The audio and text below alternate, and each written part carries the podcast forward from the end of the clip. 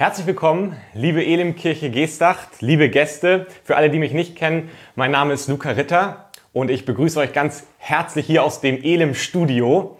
Und es ist doch großartig, dass dein Wohnzimmer jetzt gerade im Prinzip ein Sakralbau geworden ist, in dem wir einen Gottesdienst feiern.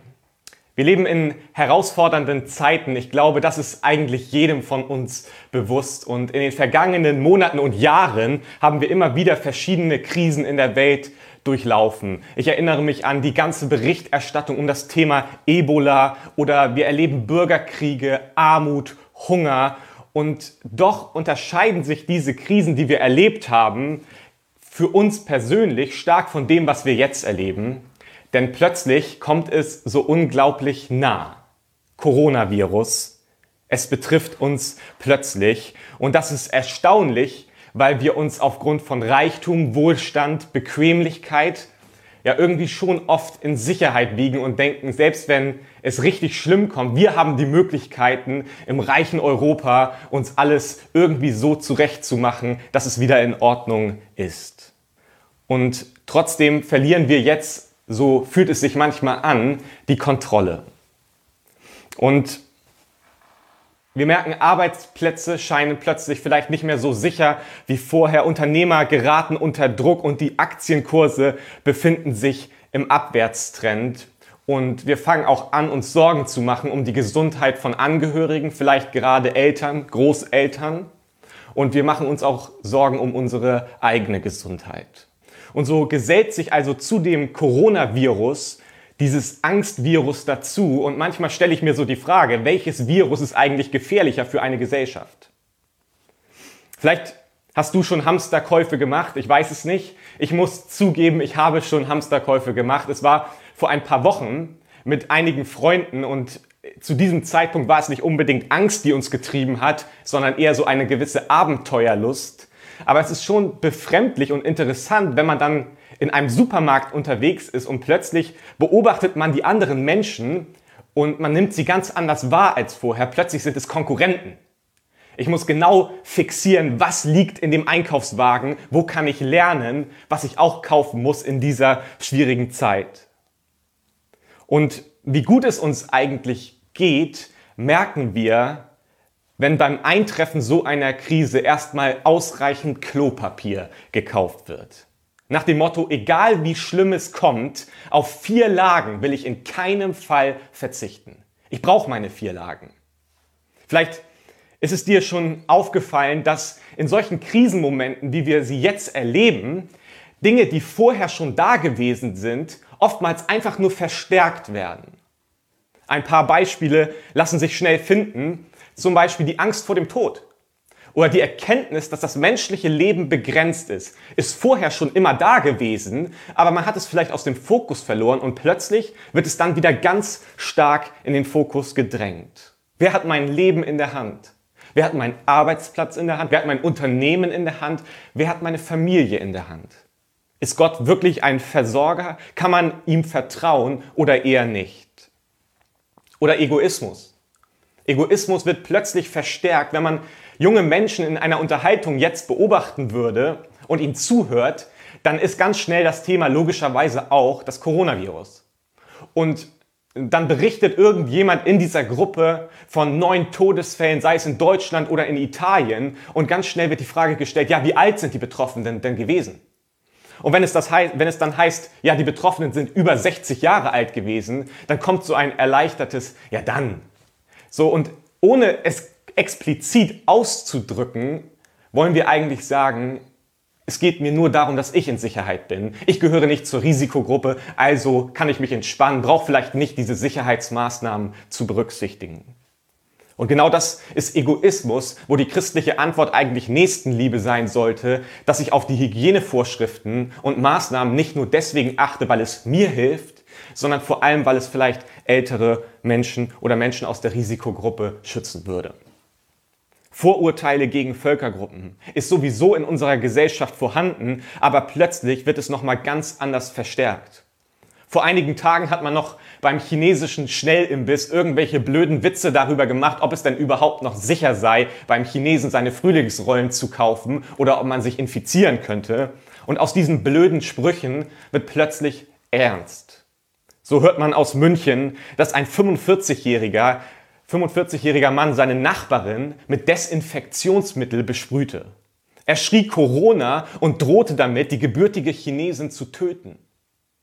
Die Chinesin, sie lebte schon seit vielen Jahren in München. Sie war lange nicht mehr zum Heimatbesuch in China und sie war auch überhaupt nicht mit dem Virus infiziert und trotzdem lauerte der Nachbar ihr im Treppenhaus auf. Er zückte sein Desinfektionsmittel und sprühte damit die Frau ein. Immer wieder schrie er Corona, Corona und drohte damit, seiner Nachbarin den Kopf abzuschneiden. Das Schreckliche, was in einer Krisensituation zum Vorschein kommt, es ist, wie gesagt, oft schon vorher da gewesen und wird dann plötzlich auf ein neues Level gehoben aufgrund der Krisensituation. Und im Grunde genommen ist das so eine schöne Chance für uns Christen, dass das, was der Heilige Geist in uns wirken möchte, verstärkt zum Vorschein kommt in dieser Zeit.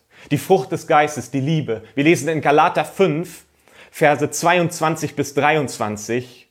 Dagegen bringt der Geist Gottes in unserem Leben nur Gutes hervor. Liebe, Freude und Frieden, Geduld, Freundlichkeit und Güte, Treue, Nachsicht und Selbstbeherrschung. Also eine großartige Liste an Dingen, mit denen man vielleicht jetzt gerade in dieser Zeit viel mehr auffallen kann als vorher.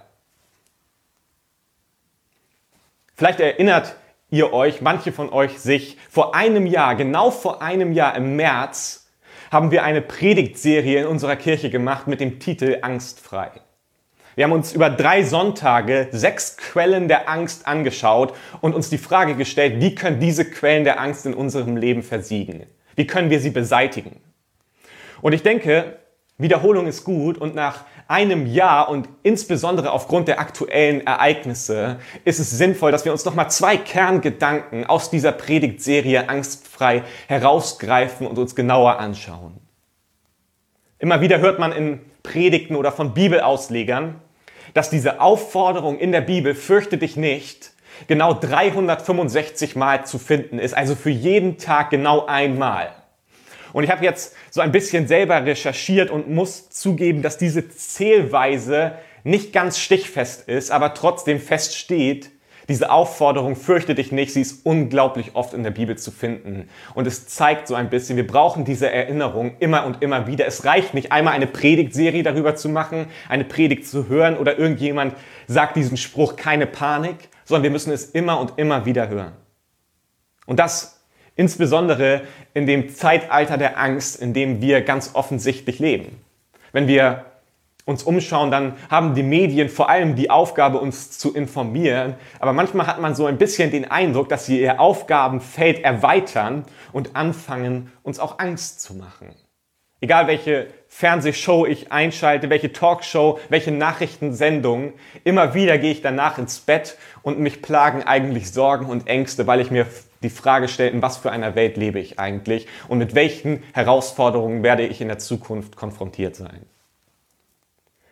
Ein Bibelvers, der von Christen in dieser Zeit unglaublich oft zitiert wird und das völlig zu Recht, finden wir im zweiten Timotheusbrief, Kapitel 1, Vers 7.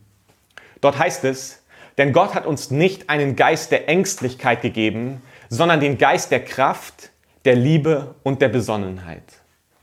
Gott hat uns also einen Geist gegeben, der uns frei macht von Angst. Er befreit uns von der Angst, die uns plagt. Nichts an meiner Angst wird sich verändern, wenn sich in mir nicht etwas verändert.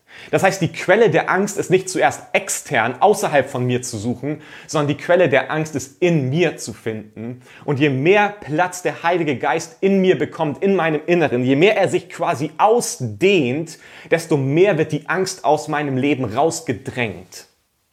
Und genau das ist eben das Thema, mit dem wir uns beschäftigen wollen. Wie kann ich Angst aus meinem Leben durch den Geist der Wahrheit verdrängen? Und die erste Frage, die wir uns stellen können, ist, welchen Dingen geben wir wie viel Gewicht in unserem Leben? Was bekommt wie viel Gewicht in meinem Leben? Wenn einfach alle Dinge, die mich beschäftigen, alle Dinge, die extern auf mich zugeflogen kommen, das gleiche Gewicht in meinem Leben bekommen, dann ist es nur eine Frage der Zeit, bis die Tür für Unsicherheit, Überforderung und Angst sperrangelweit offen ist. Im Psalm 118, Verse 6 bis 9 können wir lesen, der Herr ist auf meiner Seite, ich brauche mich vor nichts und niemandem zu fürchten. Was kann ein Mensch mir schon antun? Der Herr steht für mich ein und hilft mir, darum werde ich die Niederlage meiner Feinde erleben. Es ist viel besser beim Herrn Schutz zu suchen, als sich auf Menschen zu verlassen. Es ist viel besser beim Herrn Schutz zu suchen, als mit denen zu rechnen, die mächtig und einflussreich sind. Das, was der Psalmist eigentlich sagen möchte, ist, ja, ich sehe, es gibt Einflussreiche, es gibt Mächtige und das ist nicht schlecht. Und genauso gehen wir auch an die Situation heran. Wir beten für unsere Politiker, für die Entscheidungsträger um Weisheit. Aber er schaut dann, der Psalmist schaut auf Gott und erkennt, das eine ist gut, aber das andere, Gott ist viel besser. Sein Einfluss, seine Macht ist viel größer. Und genau das sollten wir auch mit den Dingen tun, die uns konfrontieren, eine Gewichtung vornehmen. Was ist gut, was ist besser? Was hat weniger Gewicht in meinem Leben verdient und was hat viel Gewicht in meinem Leben verdient? Man kann das Ganze vielleicht ganz gut anhand von Gewichten, von Kurzhanteln darstellen. In jedem Leben gibt es Dinge, die dir Hoffnung geben und es gibt Dinge, die dir die dich mit Sorgen und mit Ängsten erfüllen. Und wir alle haben die Aufgabe, diesen Dingen Gewicht in unserem Leben zu geben. Wir können einfach mal ein paar Beispiele nehmen. Zum Beispiel, wir bekommen die Botschaft, dass das Coronavirus auch ökonomische Folgen haben wird und die Wirtschaft belastet. Das heißt, Arbeitsplätze sind nicht mehr so sicher, Unternehmen geraten unter Druck. Und wir hören diese Botschaft und wir geben dieser Botschaft ein Gewicht auf der Seite der Sorgen. Wir platzieren es in unserem Leben auf der Seite der Sorgen. Und dann sind wir danach im Supermarkt unterwegs und du musst zu deinem Schrecken feststellen, deine Lieblingsravioli sind ausverkauft. Oder wie gesagt, das Klopapier mit vier Lagen gibt es nicht mehr. Und wieder ist es so eine Botschaft, die extern auf mich zukommt und ich gebe dieser Botschaft ein Gewicht in meinem Leben auf der Seite der Sorgen. Und dann könnte es sein, dass jemand dich kritisiert wir alle erleben das. Jemand findet etwas schlecht, was du getan hast oder wie du bist und du kriegst eine böse E-Mail oder in einem persönlichen Gespräch wirst du extrem konfrontiert und kritisiert. Und auch diese Botschaft, du gibst ihr ein Gewicht in deinem Leben auf der Seite der Sorgen. Jetzt könnte es aber auch sein, dass du anfängst in der Bibel zu lesen, verschiedene Bibelverse, die eine Zusage Gottes an unser Leben haben. Zum Beispiel 1. Petrus 5, Vers 7, ladet alle eure Sorgen bei Gott ab, denn er sorgt für euch. Oder Jesaja 41, Vers 10, fürchte dich nicht, denn ich stehe dir bei, hab keine Angst, denn ich bin dein Gott, ich mache dich stark, ich helfe dir, mit meiner siegreichen Hand beschütze ich dich. Oder Römer 8, Vers 31, was kann man noch dazu sagen, wenn Gott für uns ist, wer kann dann gegen uns sein? Und wir nehmen wieder diese Bibelstellen und wir geben ihnen ein Gewicht in unserem Leben, aber diesmal auf der Seite der Hoffnung, der Zuversicht, der Ermutigung. Oder jemand aus deinem Umkreis, er fängt an, dich zu ermutigen, dich zu loben für das, was du getan hast, für das, was du bist, was du lebst. Und auch dieser Botschaft würdest du ein Gewicht in deinem Leben geben auf der Seite der Hoffnung und der Zuversicht. Und was wir jetzt merken, ist, wenn wir nicht anfangen, in unserem Leben Prioritäten zu setzen und Dinge zu ordnen, dann ist es ganz schnell so, dass wir jedem Anspruch in unserem Leben einfach ein Gewicht zuordnen. Und plötzlich hat alles das gleiche Gewicht. Immer nehme ich das gleiche Gewicht und packe es auf irgendeine Seite in meinem Leben. Jeder Anspruch hat das Recht, Platz in meinem Leben zu bekommen, Platz in meinen Gedanken, Platz in meinen Gefühlen, Platz in meinem Kalender.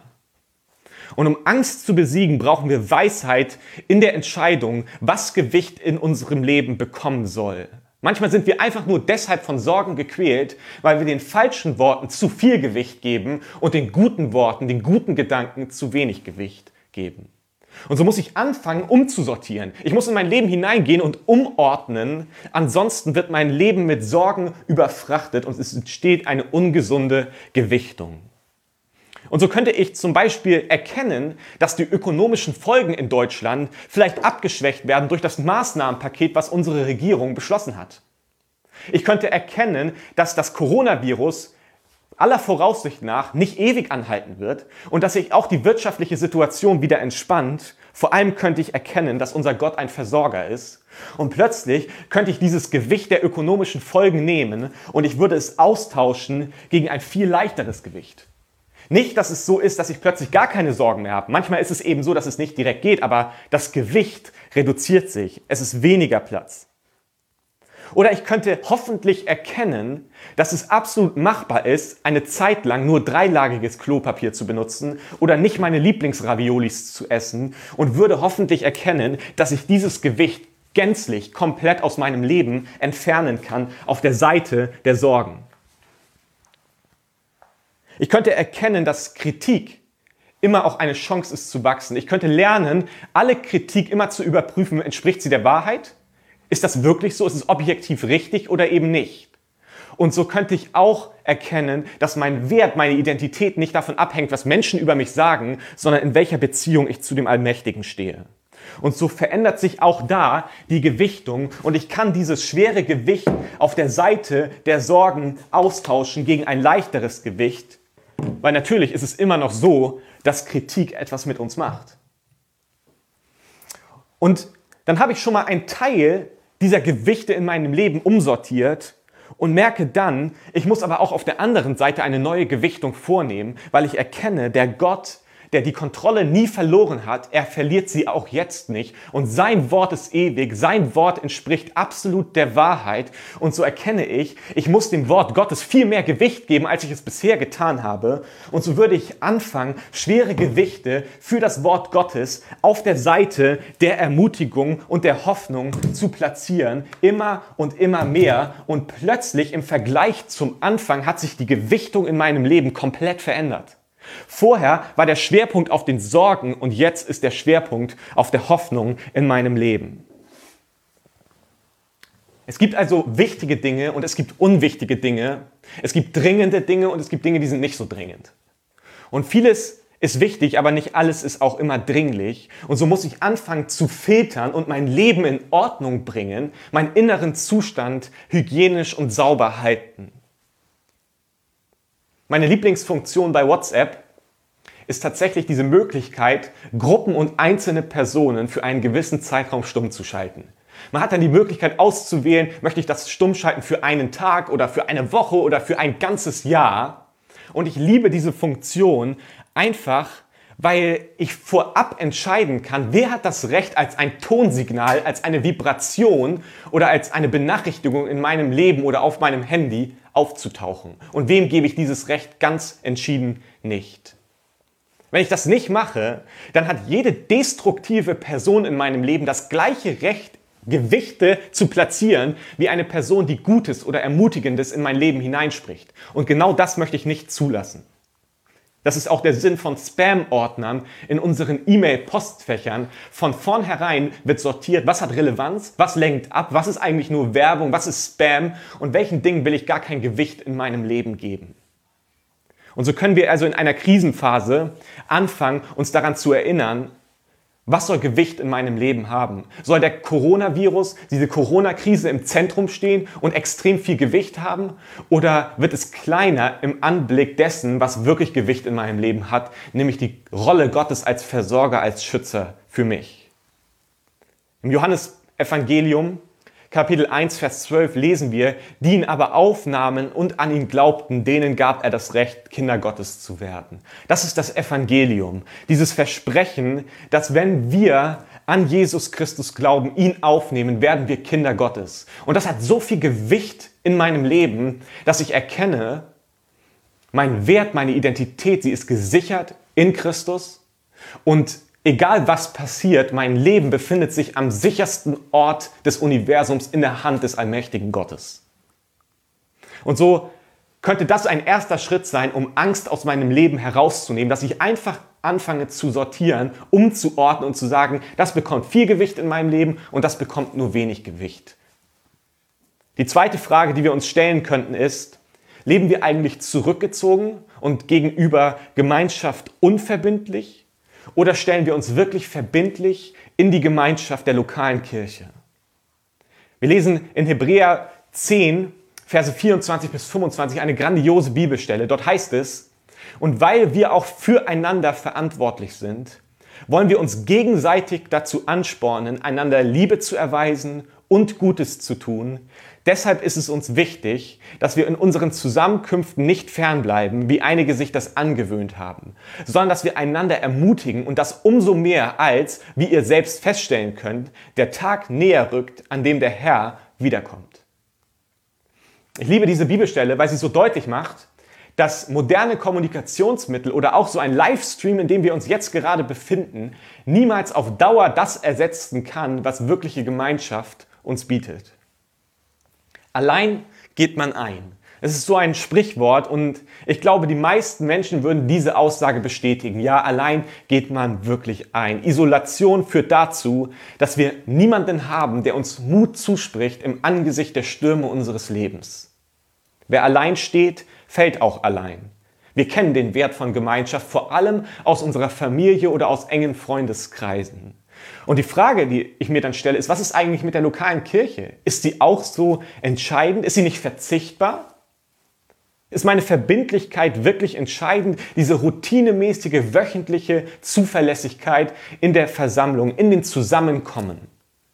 Es geht doch auch ganz gut ohne, oder nicht? Manchmal ist das doch mein Eindruck oder unser Eindruck. Es geht auch ohne.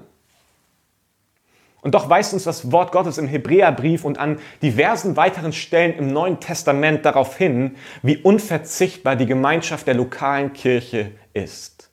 Und ich will das Wort Gottes in dieser Situation höher gewichten, viel mehr Gewicht geben, als meinen eigenen Wünschen, meinen eigenen Prioritäten, meinen eigenen Gedanken und Gefühlen, die sich manchmal einschleichen, wo ich denke, es ist doch verzichtbar, es muss nicht sein, es ist zu anstrengend, ich harmoniere nicht mit jedem.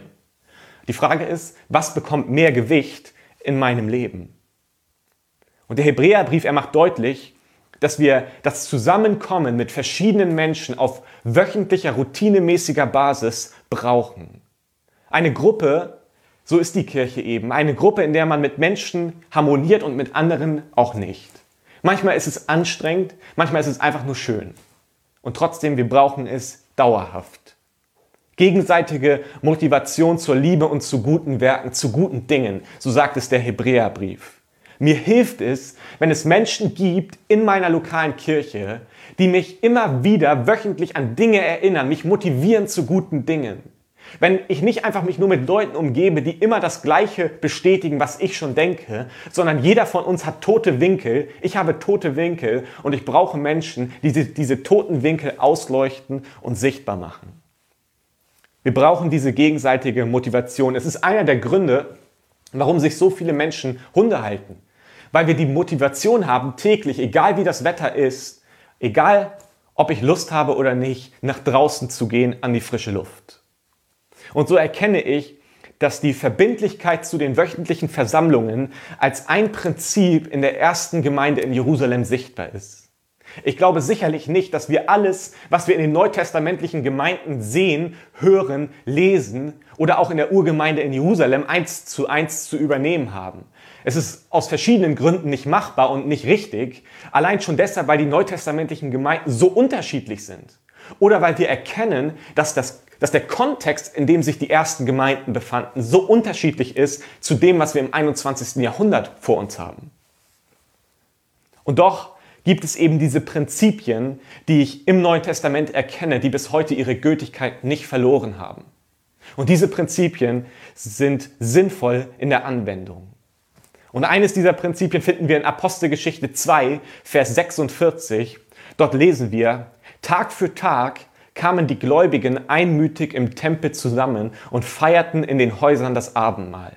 In großer Freude und mit aufrichtigem Herzen trafen sie sich zu den gemeinsamen Mahlzeiten. Man könnte diese Bibelstelle eigentlich mit diesem Slogan zusammenfassen, Tempel und Häuser. Tempel und Häuser. Es braucht beide Dinge. Die Gemeinschaft im kleinen Rahmen, da wo es persönlich ist, da wo ich vielleicht auch mal eins zu eins die Möglichkeit habe, über private Dinge zu sprechen, in den Häusern, durch Freundschaften, in Kleingruppen, in meinen Teams. Und es braucht aber auch diese routinierte, wöchentliche, verbindliche Zusammenkunft in der großen Gruppe im Tempel, das, was wir heute Gottesdienst nennen. Beides ist unersetzlicher Teil der Christus-Nachfolge. Es kann nicht losgekoppelt werden von dem Leben in der Nachfolge von Jesus Christus. Und das ist einer der wesentlichen Gründe, warum ich mich entschieden habe, verbindlich zu den Zusammenkünften der Gemeinde zu kommen und mich daran zu halten. Einfach deshalb, weil ich erkenne, das Wort Gottes gibt dem ein hohes Gewicht.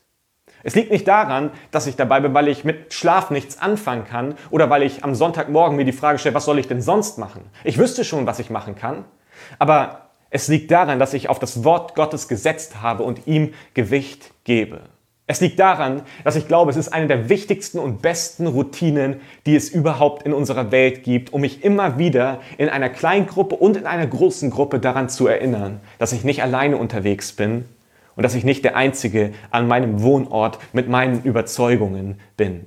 Diese Welt wir wissen es, wir erleben es, ist nicht beständig. Sie ändert sich so hektisch. Und wie gut tut es uns, wenn wir diese Routinen in unserem Alltag haben, wöchentlich Gottesdienst zu haben, Kleingruppen zu haben, um aus dem Wort Gottes zu hören und mich gegenseitig zu ermutigen mit anderen, zu motivieren zu guten Werken und zu guten Dingen. Isolation kann also so einen Angstvirus in unserem Leben platzieren, der uns jagt. Wir werden jetzt hoffentlich ein Bild sehen. Und wenn du dieses Bild siehst, diese Gazelle, die man dort erkennen kann, die gejagt wird von Geparden, Leoparden, was auch immer, so stelle ich mir eigentlich vor, ein Christ, der der Meinung ist, ich kann das Wort Gottes in Bezug auf Gemeinschaft, auf Zusammenkünfte ignorieren. Ich glaube, der Plan Gottes für unser Leben ist besser als das. Es ist besser, als dass wir ständig gejagt sind, Angst haben, sondern dass wir, egal ob unsere Gefühle Ja sagen oder Nein sagen, verbindlich zu den Zusammenkünften unserer Gemeinde, unserer lokalen Kirche stehen. Ich möchte diesen Online-Gottesdienst, diesen Livestream beenden mit einem Aufruf oder mit einer Ermutigung, mit dem, was ich glaube, was jetzt in dieser Zeit angebracht ist. Ich glaube, wir tun gut daran, in dieser Zeit, wo wir vielleicht nicht die Möglichkeit haben, in klassischen Gottesdiensten zusammenzukommen, den Zusammenhalt dennoch untereinander zu fördern und aufeinander Acht zu geben. Einfach einander anzuschreiben, einander anzurufen. Wie geht es dir? Wie kann ich für dich beten? Wie kann ich dir praktisch helfen? Das gilt nicht nur für unsere lokale Kirche, sondern für unsere Gesellschaft im Ganzen, den Zusammenhalt zu fördern, auf den Nächsten zu schauen, nicht egoistisch zu sein und durch Hamsterkäufe irgendwelche Panikattacken auszulösen.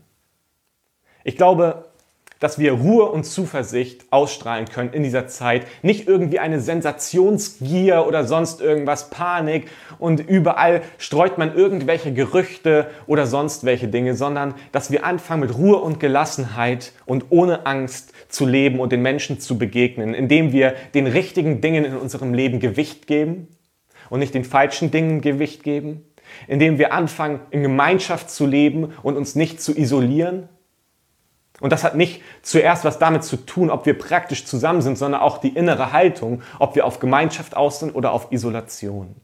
Und dass wir diese Herausforderung, in der wir uns jetzt befinden, dass wir sie als Chance begreifen, neue Wege zu gehen, zum Beispiel mit so einem Livestream und zu erkennen, vielleicht erreicht Kirche plötzlich Menschen ganz anders als vorher. Vielleicht ist es sowieso in diesem Jahrzehnt an der Zeit, neue Wege zu gehen und Dinge auszuprobieren, wie auch so ein Online-Gottesdienst. Ich möchte, bevor ich uns verabschiede und segne, mit uns beten. Vater im Himmel, wir danken dir für diese Zeit, die wir haben können hier im Internet. Wir sind überall unterwegs und jetzt sind wir hier und wir feiern als Elimkirche Geestach mit anderen Leuten, mit Gästen Gottesdienst. Und wir wollen beten jetzt in dieser Zeit, in der wir uns befinden, dass du den Zusammenhalt unter uns stärkst. Und ich möchte beten von ganzem Herzen, Herr, dass du Hilfe schenkst in dieser Zeit, von dem Coronavirus, dass Menschen gesunden, die krank sind. Ich möchte beten, dass du Trost schenkst und dass du uns Ruhe und Gelassenheit schenkst und dass du Angst wegnimmst. Amen. Vielen Dank, dass ihr in diesem Livestream dabei gewesen seid, hier aus dem Elim Studio. Und die Einladung geht jetzt also raus. Tauscht euch weiter in Kleingruppen, in euren Familien, mit eurem Ehepartner über dieses Thema weiter aus. Und wir können so viel sagen, dass wir euch weiter mit Informationen versorgen werden, wie es weitergeht, wann es weitergeht, wo es weitergeht, wo wir uns als nächstes treffen. Und deswegen ermutige ich dich, bleib auf dem Laufenden, verfolg uns auf den unterschiedlichen Kanälen, abonniere uns bei YouTube, folge uns auf Instagram, was auch immer, damit du auf dem Laufenden bleibst. Und jetzt möchte ich uns noch segnen mit 4. Mose 6, Verse 24 bis 26, wo es heißt, der Herr segne dich und behüte dich. Der Herr blicke dich freundlich an und sei dir gnädig. Der Herr wende sich dir in Liebe zu und gebe dir Frieden. Seid gesegnet im Namen des Vaters, des Sohnes und des Heiligen Geistes. Ich sage Tschüss und bis zum nächsten Mal hier im Internet.